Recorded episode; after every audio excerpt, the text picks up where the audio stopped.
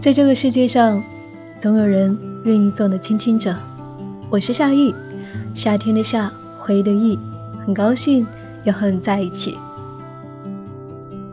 如果说你想要给我来信，可以在微信公众号 “nj 夏意”大写的 “nj”，夏天的夏，回忆的忆，就可以找到我了。那么今天继续来跟你分享第一百一十一封信。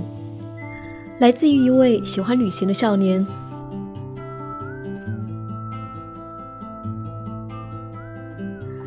夏雨姐姐，你好啊，我是飞狐，一直想要给你写信，但是不知道该怎么落笔，思来想去，还是鼓起勇气写下了这一封信。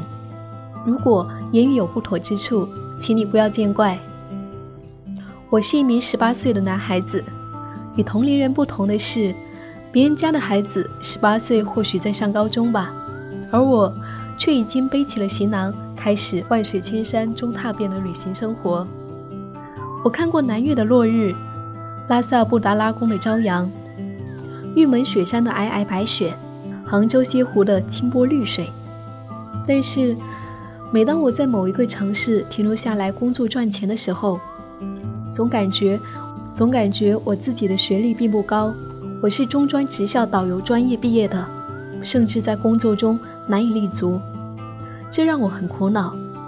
于是，为了不去想这一件事情，我便再一次踏上旅程。但旅行回来以后，又陷入了纠结，如此恶性循环。行走于旅途而忘记行走，醉在书中而。忘记了书，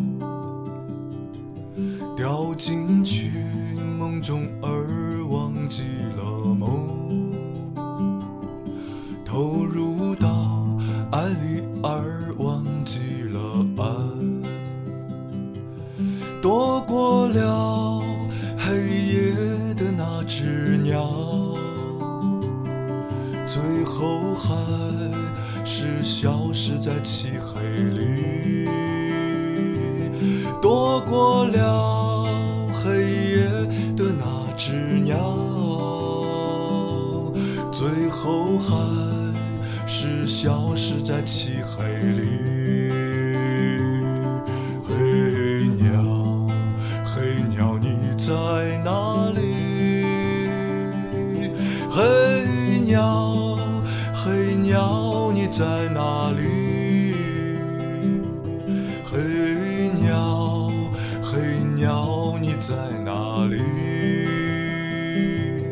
黑鸟，黑鸟，你在哪里？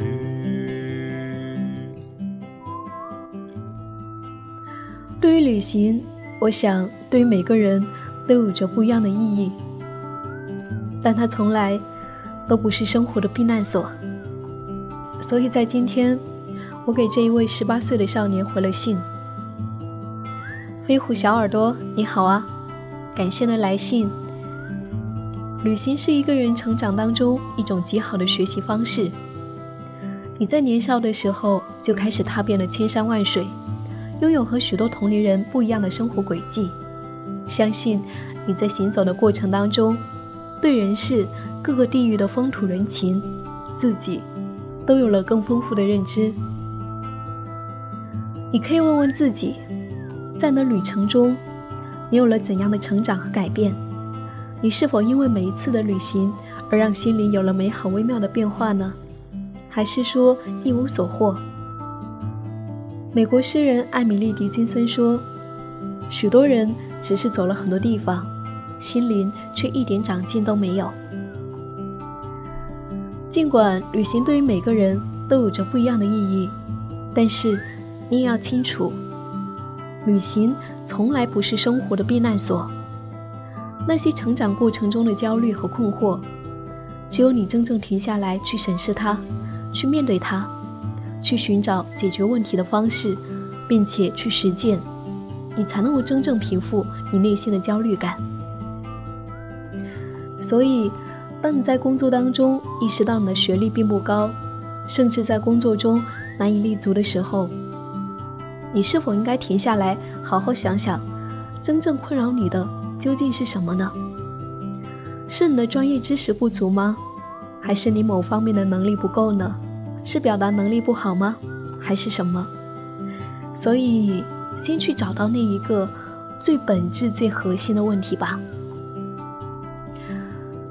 其实，我觉得每一项工作，或者说每一项技能本领，都有它必须要的一些能力。只有你完全具备了，并且不断打磨的手艺，你才能更好的驾驭你的工作。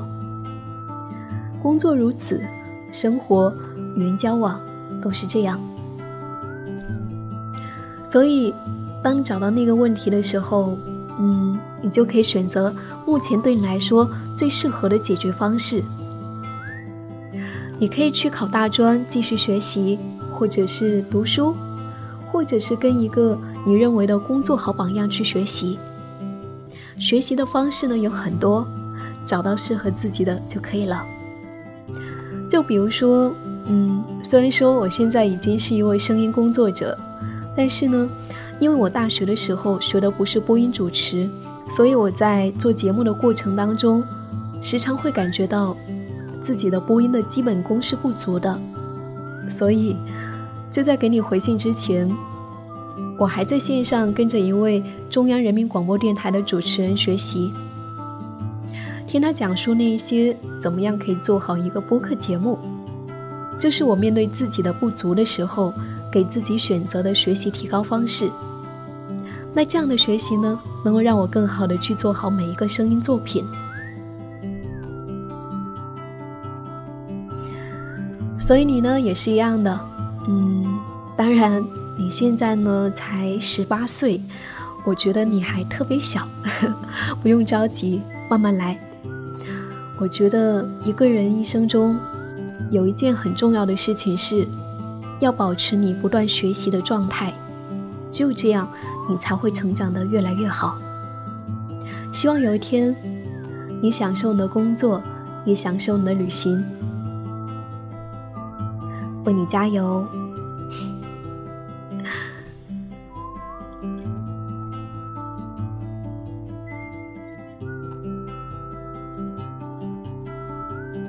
好了，这就是我今天想要跟你分享的。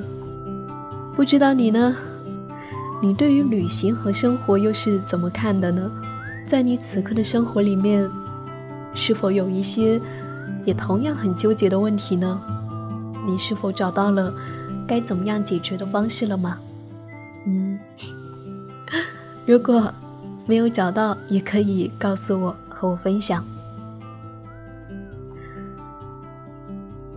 在这个世界上，总有人。愿意做你的倾听者，我是夏意。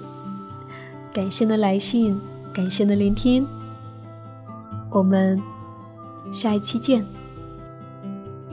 躲过了黑夜的那只鸟，最后还是消失在漆黑里。躲过了